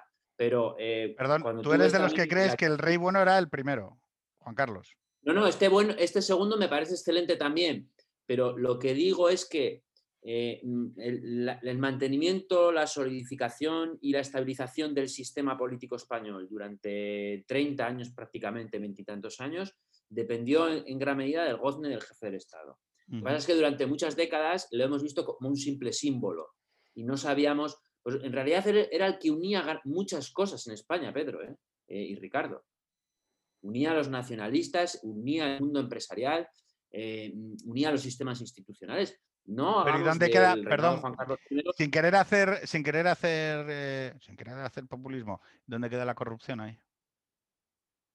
bueno, esto es un tema... ¿Dónde queda el hombre? No, y no solo la corrupción. ¿Dónde queda el comportamiento moral de ese padre de familia? Los dos cuerpos del rey, eh, Ricardo sabe mucho mejor que yo, está, está clarísimo, y en gran medida, Pedro, la decepción por todo lo ocurrido tiene un peligro, en el contexto además de la pandemia, escalofriante. Porque yo creo que, eh, o sea, la película esa, ¿no? La idea de que él había sido un poco el gozne de todo el sistema político constitucional, no, no lo sabíamos y ahora en gran medida sabemos que además eh, pues, pues, pues eh, ha visto como toda su figura se ha derrumbado pues, por unas cuestiones personales y, corruptas, presuntamente, que realmente es otro, otro, otra demolición, ¿no? Otro, otro porrazo al muro que tenemos. yo creo que lo de Corina, lo de Corina no es, supuestamente es o sea, quiero decir, y, esto. Sí, es, es. Y esto a mí me lleva, me lleva, o sea, lo de Juan Carlos me lleva a pronunciarme como monárquico. Es decir, porque ya no puedo eh, taparme o esconderme bajo el bajo el, el Juan Carlismo. No, yo soy Juan Carlista porque soy muy moderno. No, no, no, y, en realidad lo que pasa es que creo en la persona y no. No, mira, yo en la persona no creo. O sea, creo en, jefatura del Estado, en monarquía parlamentaria, y, me declaro hoy monárquico. Y que igual tiene que cambiar la dinastía, que espero que no. Eh, no, porque no íbamos a encontrar otra, pero bueno. Bueno, pero a ver. Pedro. No, yo creo, a ver, yo creo que, y perdón porque estoy pisando a Ricardo, yo creo que hay un mito artúrico a, recoger y a rescatar en el hecho de que la madre de, de la futura reina, de Leonor, que será la tercera reina de nuestra historia reciente, los últimos 200 años. Está, bueno, perdón, es Isabel, ¿no? Isabel II y Leonor. Eh, será esa la... Y que, o sea, la madre de, la madre de, Leonor tiene sangre asturiana. Y eso, mm, como, como, o sea, como, el mito como el mito artúrico, no, sobre todo porque o sea, es, el rey en el norte, es no me toques a los asturianos, que entonces bajamos nosotros otra vez. O sea, hay toda una serie de ritos y de costumbres dentro de. O sea, sabéis que eh, España siempre es salvada por un pelotón, como decía Fuller, ¿no? De, por un pelotón de asturianos, que hay un momento en el que, o sea, bien Torcuato, o bien Argüelles, o bien, eh, o sea, quiero decir, Melquiades, Álvarez, o sea, siempre hay una figura clave en un asturiano que es quien pone otra vez el reloj en marcha, ¿no? Eh, Jovellanos, eh, es decir, es una tesis a prueba de bombas. Oye, eso del reloj me ha gustado, ¿eh? No, no, es, cuando... Porque estoy ahora estudiando, Pedro, estoy estudiando ahora las analogías entre el reloj y el estado autoritario. Entonces me ha gustado mucho eso de poner... No, es, en marcha, sí, sí. es el, es el, la tierra sin rey, y entonces de la tierra sin rey vuelve la sangre asturiana.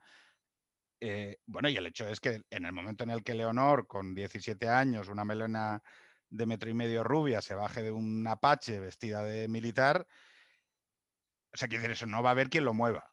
Eh, por lo tanto, lo único. No, solo hay que aguantar 30, menos 20 putos años.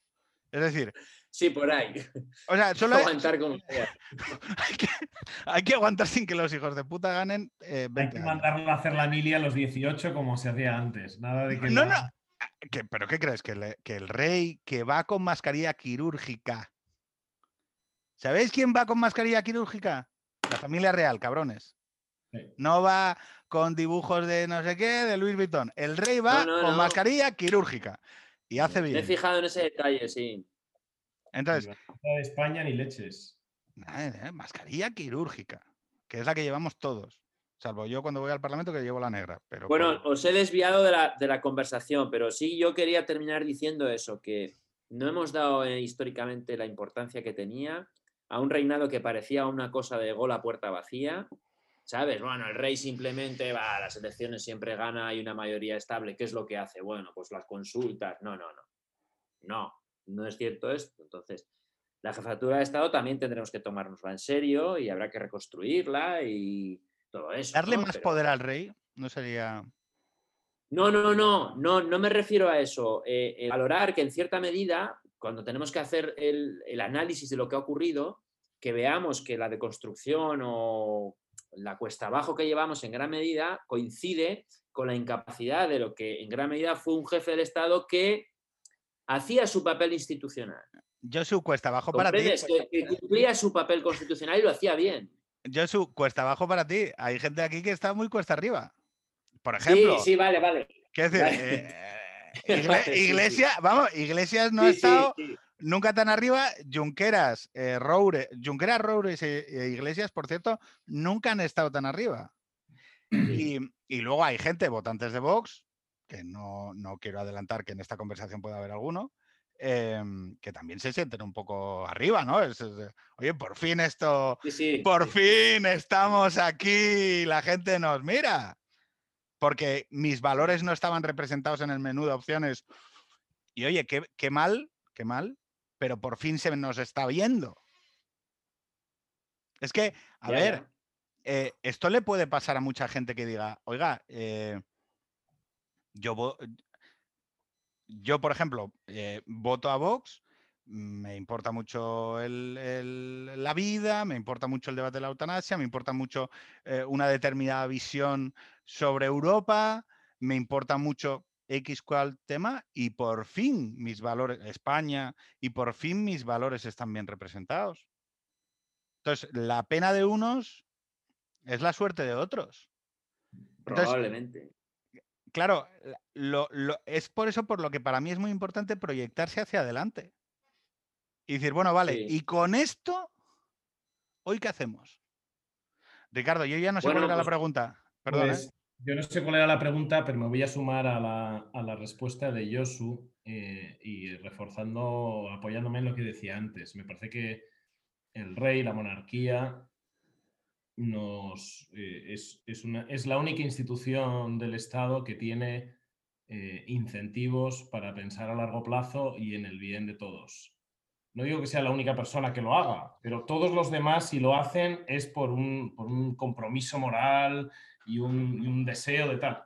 al rey le interesa que esto sea así porque quiere que Leonor sea reina.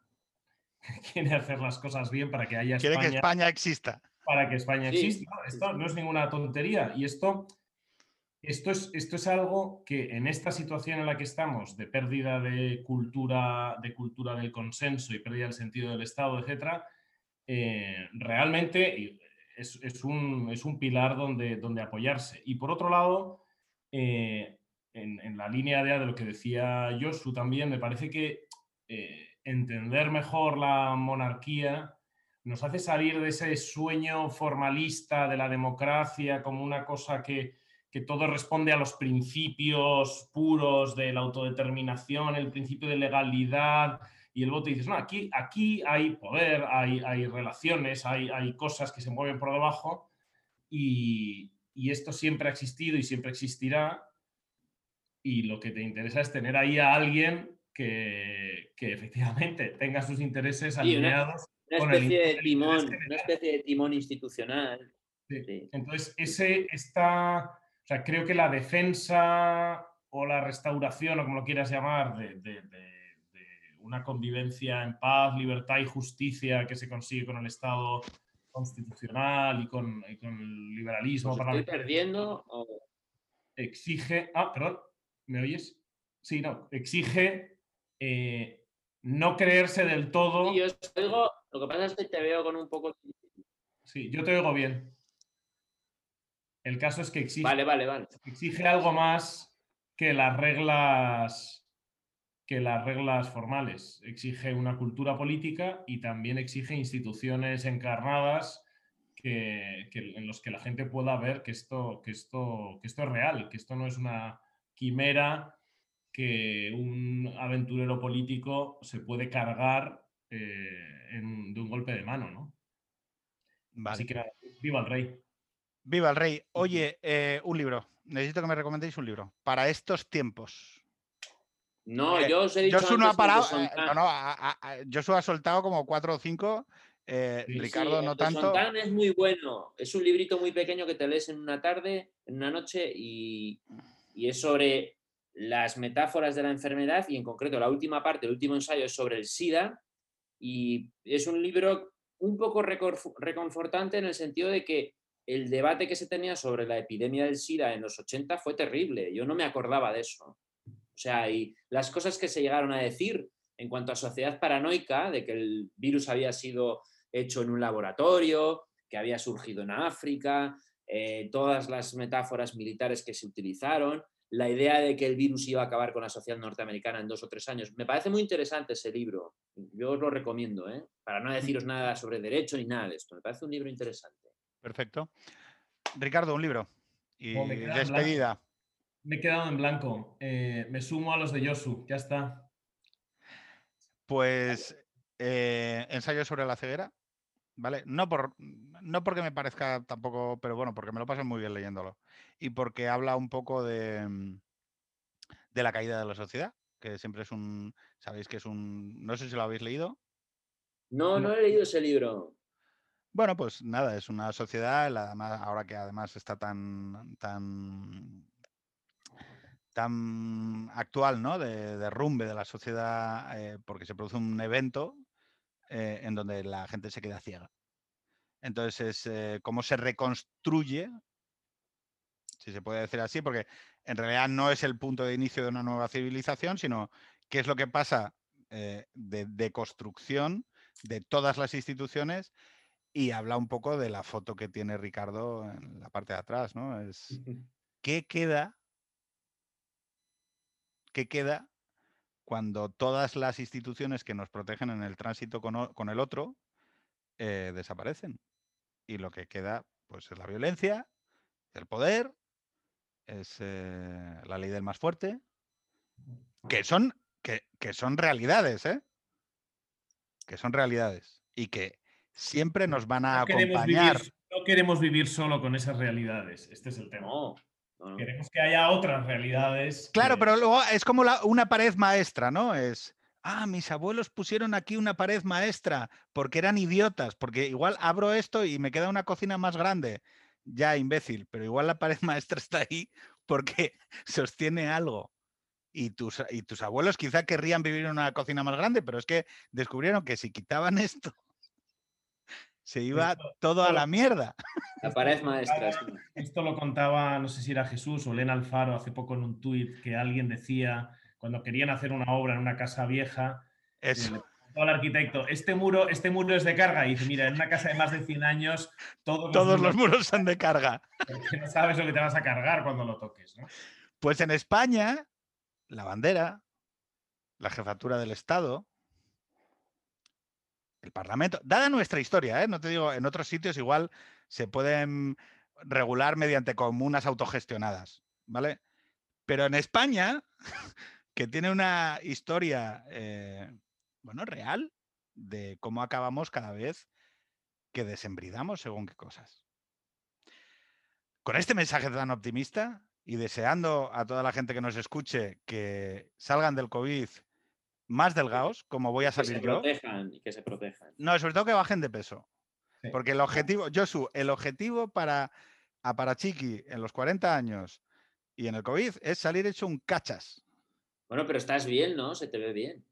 Sí, tío. O sea, he bajado de, ciento, de 25 de mayo, estaba en 128 kilos. Wow. wow. wow. y he bajado eh, eh, joder, son muy malos matemáticas. ¿114? ¿Cuántos son? 14. 14 kilos. Está bien, ¿eh? Está bien. No, sí, todavía me queda, pero sí, sí, o sea, estoy contento, estoy contento. Pues tienes que cuidarte. Hasta que no te lleguen ofertas para hacer de modelo o de actor en alguna serie, no pares. no.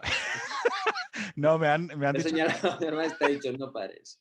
que ahora que estoy seduciendo a la cámara, seguro que llegan ofertas de la televisión y demás. Bueno, vendréis conmigo, claro, evidentemente. Sí.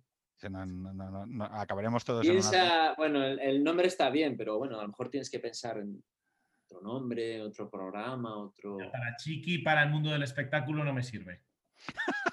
Oye, eh, proponedme un próximo tema. Que Josu propuso. La próxima vez que nos veamos, ¿de qué hablamos? Pues no lo sé. Es que me gustaría que tuviera una cierta periodicidad. ¿Sabes para qué? Para que no nos pase lo que nos está pasando. Que todo va tan acojonantemente rápido que no hay ni siquiera reflexión sobre lo que pasa mes a mes. Yo hago una cosa. En noviembre... ¿habéis, hecho algún, ¿Habéis hecho algún programa sobre Europa? Joder, hemos estado hablando de Europa, no sé si habéis hecho alguno. Pues ya está. En noviembre os vuelvo a convocar para hablar sobre Europa. Pero sin gilipollez. Vale. Europa sin gilipollez. Sí, a ver si. Y a ver si puede venir Jorge y alguien más. eso, que, no estéis solo. No, estéis solo conmigo, que soy un pesado.